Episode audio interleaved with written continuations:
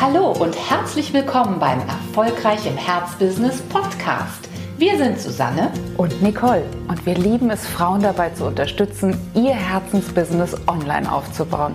Schön, dass du da bist. Hallo, schön, dass du da bist in der neuen Podcast-Folge, in der es um deine Facebook-Gruppe geht. Hast du schon eine Facebook-Gruppe oder trägst du dich mit dem Gedanken, eine einzurichten?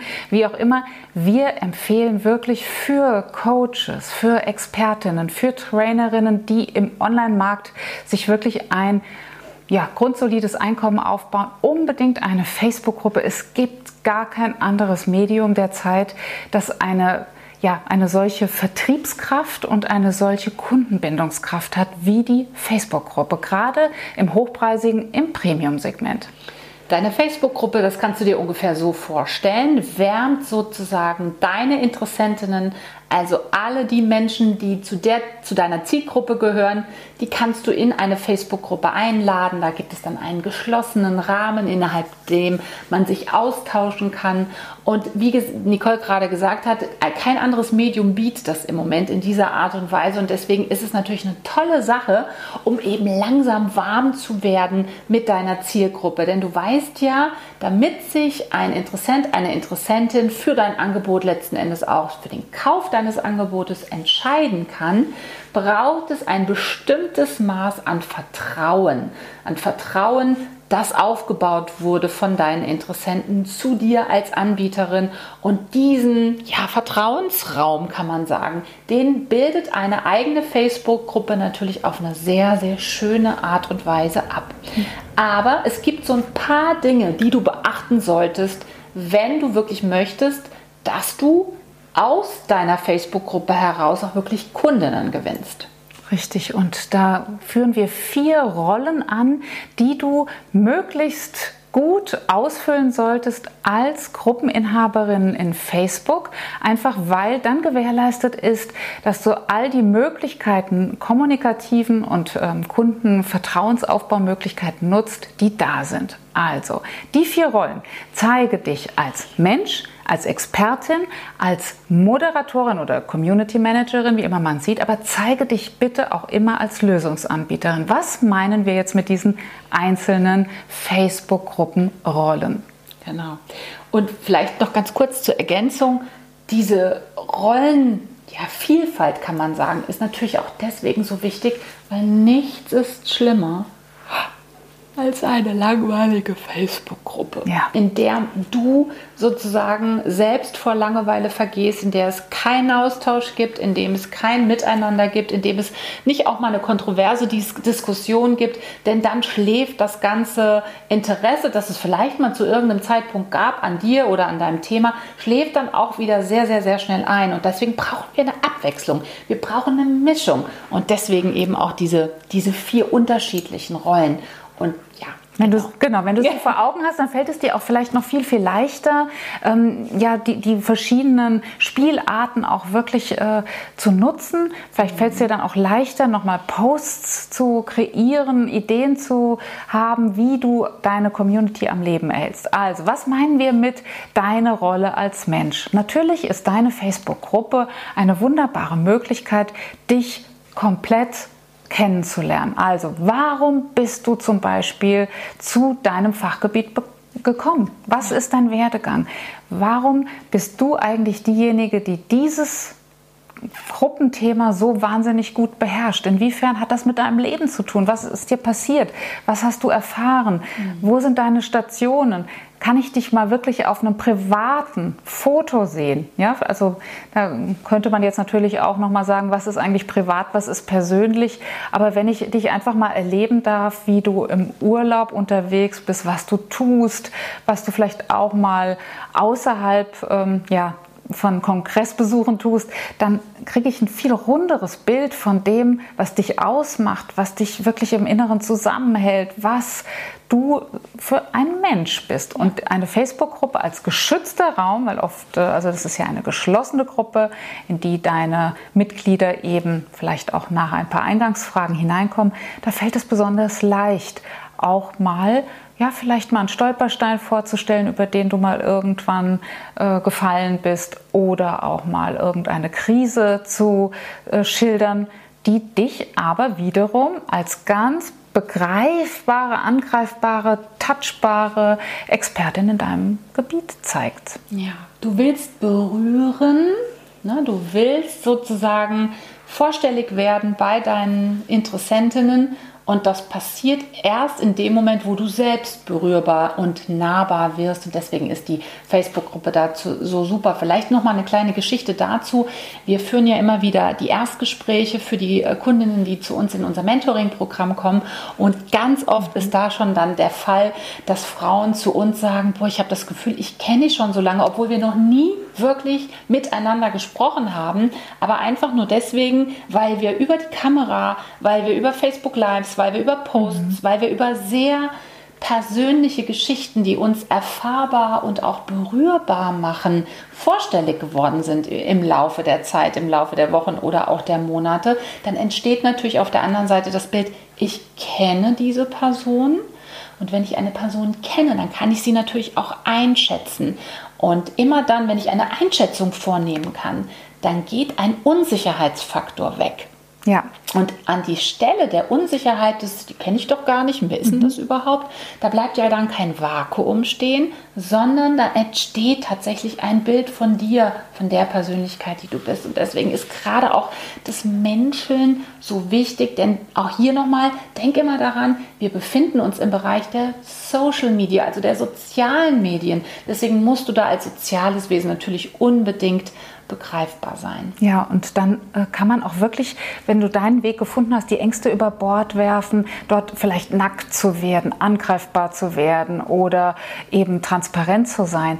Du wirst ganz bestimmt deinen Weg finden, wie du persönlich dich darstellen kannst, ohne dadurch aber privat intim zu werden. Und ich glaube, diese, äh, diese Thin Line zu finden für sich selbst, das ist äh, auf jeden Fall ein Prozess. Aber wenn du ihn gefunden hast, eine wunderbare und auch ganz sichere Art, da dich auch auf jeden Fall zu zeigen. Denn an der Teflonpfanne, die ganz glatt ist, bleibt niemand hängen. Also insofern zeig euch auch gerne immer wieder deine Ecken und Kanten und auch vielleicht das Widersprüchliche. Warum nicht? Ja. Die zweite Rolle, die du als Gruppenhost einnehmen solltest, ist natürlich, klar, da haben wir schon ganz oft drüber gesprochen, die der Expertin. Also zeig wirklich, dass du Agendasitzerin bist, indem du immer wieder Themen, die zu deinem Expertenthema gehören, auf die Tagesordnung setzt. Dass du zum Beispiel Thementage ins Leben rufst innerhalb von deiner Gruppe. Dass du zum Beispiel die Möglichkeit, in eine Sprechstunde zu dir zu kommen, ganz live und ganz öffentlich sozusagen in der Gruppe, dass du die Möglichkeit gibst. Dass du zeigst, dass du auf Fortbildungen unterwegs bist. Dass du zeigst, dass du die neuesten Forschungsergebnisse im Blick hast und dass du auch in der Lage bist, die einzuordnen. Dass du vielleicht Stimmungen, Modeerscheinungen, die alle mit deinem Thema zu tun haben, kommentieren kannst. All das wird dich als Expertin begreifbar machen und dann wird es natürlich auch sehr, sehr, sehr schnell klar, das ist jetzt nicht einfach nur ein Hobby, das ist jetzt nicht einfach nur eine Leidenschaft, sondern das geht bei ihr schon über ein, ein Hobbymaß hinaus. Sie ist wirklich eine Expertin auf diesem Gebiet. Ne? Die kann ich alles fragen und deswegen kann ich mich auch mit Unsicherheiten oder überhaupt insgesamt mit dem Problem, das ich da in diesem Gebiet habe, wirklich auch im Laufe der Zeit dann eben vertrauensvoll an Sie als Expertin wenden. Vielleicht wirst du dann als in deiner Rolle als Expertin in deiner Facebook-Gruppe auch mal eine neue Buchvorstellung vornehmen, also etwas, was in deinem Expertinnenbereich gerade erschienen ist. Oder du gehst darauf ein, dass gerade unter Fachleuten der Konflikt oder der, die Debatte XYZ ausgerufen wurde und gehst auch durchaus da, äh, auf deine Meinung ein. Also du bewertest an dieser Stelle, denn du bist als Expertin in der Lage, diese Debatte in deinem Fachbereich auch wirklich einzusortieren. Genau. Die nächste Rollenform ist die der Moderatorin. Wir haben es eben gerade schon gesagt, sowas wie eine Community Managerin. Und da steckt natürlich vor allen Dingen dieser Begriff der Community drin. Also hier soll eine Gruppe entstehen, die auch eine, eine Klammer hat, die sozusagen im Laufe der Zeit wirklich zusammengeschweißt wird. Die Frage ist ja immer, wie, wann entsteht das denn mhm. überhaupt? Und das entsteht in der Regel dann, wenn jetzt nicht nur du die Einzige bist, die sozusagen ständig sendet, sendet, sendet, sondern wenn sich auch andere Mitglieder in deiner Gruppe wirklich beteiligen an den Diskussionen. Wenn nicht nur geliked wird, wenn dann auch kommentiert wird, wenn vielleicht einzelne Gruppenmitglieder auch mal eigene Posts setzen, eigene Fragestellungen aufwerfen. All dann, also in dieser ganzen Zeit bist du eben als Community Managerin unterwegs. Du könntest zum Beispiel auch mal eine Umfrage machen könntest also die Community aufrufen, sich zu äußern, ähm, ihre Einschätzung wiederum äh, aufzunehmen. Du könntest unterschiedliche Gruppenmitglieder mhm. zum Beispiel auch mal vorstellen, ne? also die äh, den ein oder die andere vielleicht kontaktieren, weil du mitbekommen hast, dass sie eine interessante Lebensgeschichte hat oder eine interessante Einstellung hat und einfach mal schauen, ob du sie oder auch ihn im Zuge eines Interviews oder mhm. auch eines schriftlichen Posts einfach mal vorstellst, um so wirklich äh, dazu zu animieren, sich auszutauschen, ähm, ja, so ein bisschen auch die eigenen, das eigene Schutzschild wirklich mhm. mal zu lockern, das mal fallen zu lassen, sodass ein Raum entsteht, in dem einfach so viel mehr möglich ist, was das Thema anbetrifft. Ja, und vielleicht lädst du auch mal dazu ein, sich zu vernetzen. Ähm, vielleicht fragst du einfach mal, wer äh, beschäftigt sich besonders mit X, Y oder Z und möchte etwas kennenlernen. Also du bist sozusagen auch eine Art Marktplatz auf dein, in deiner Facebook-Gruppe und die anderen hilft, nochmal besser sich irgendwie Hilfestellung zu geben, sich kennenzulernen, vielleicht auch regional, wer kommt aus dem Bereich PLZ 8 und möchte sich mal offline treffen. Sowas sind alles Servicegedanken, die man auch durchaus ähm, ja, dort äh, unterbringen kann in deiner Facebook-Gruppe. Der nächste und auch letzte Punkt, den wir als ganz besonders wichtig erachten, ist natürlich, dass du dich nicht nur als Expertin im Elfenbeinturm darstellst, nicht nur als Mensch, nicht nur als Moderatorin oder Community Managerin, sondern vor allen Dingen auch als Lösungsanbieterin. Das heißt, es ist super wichtig, dass es auch klar wird, schaut mal, mit dieser Problematik oder auch mit diesen Teilbereichen eines ganz bestimmten Themas beschäftigen wir uns hier in der Gruppe und ich habe eine Lösung für dieses Problem entwickelt. Und diese Lösung könnt ihr sogar kaufen. Und diese Lösung könnt ihr sogar kaufen, ganz genau. Ich habe ein Begleitprogramm entwickelt. Ich habe einen Lösungsansatz, der in, bestimmten, in bestimmte Transformationsmodule runtergebrochen werden kann, entwickelt. Das heißt, ich bin, ich gehöre zwar zu euch, aber ich bin einen entscheidenden Schritt weiter, denn ich weiß, wie man diese Situation gekonnt auflöst. Und als die solltest du dich natürlich unbedingt auch wirklich präsentieren, damit auf der anderen Seite, also im Bereich deiner, deiner Interessenten, deiner Gruppenmitglieder, dann wirklich relativ zügig auch der, das Bewusstsein entsteht, okay, wenn ich jetzt nicht mehr in dieser Situation, in dieser Problematik verharren möchte, sondern eine andere Situation erreichen möchte, ein anderes Ergebnis in mein Leben haben möchte, in meinem Leben haben möchte, dann kann ich mich an, den, an die Leiterin dieser Gruppe wirklich wenden, denn die wird mir helfen. Und der Impuls ist natürlich super wichtig in dem Moment, wo das eben nicht nur dein Herzensthema, sondern ein wirklich erfolgreiches Herzensbusiness sein soll. Also auf gut Deutsch gesagt, stell dein Programm vor. Mach ein Webinar, in dem du zum Beispiel schon mal zeigst, welche Komponenten in deinem Begleitprogramm stattfinden werden.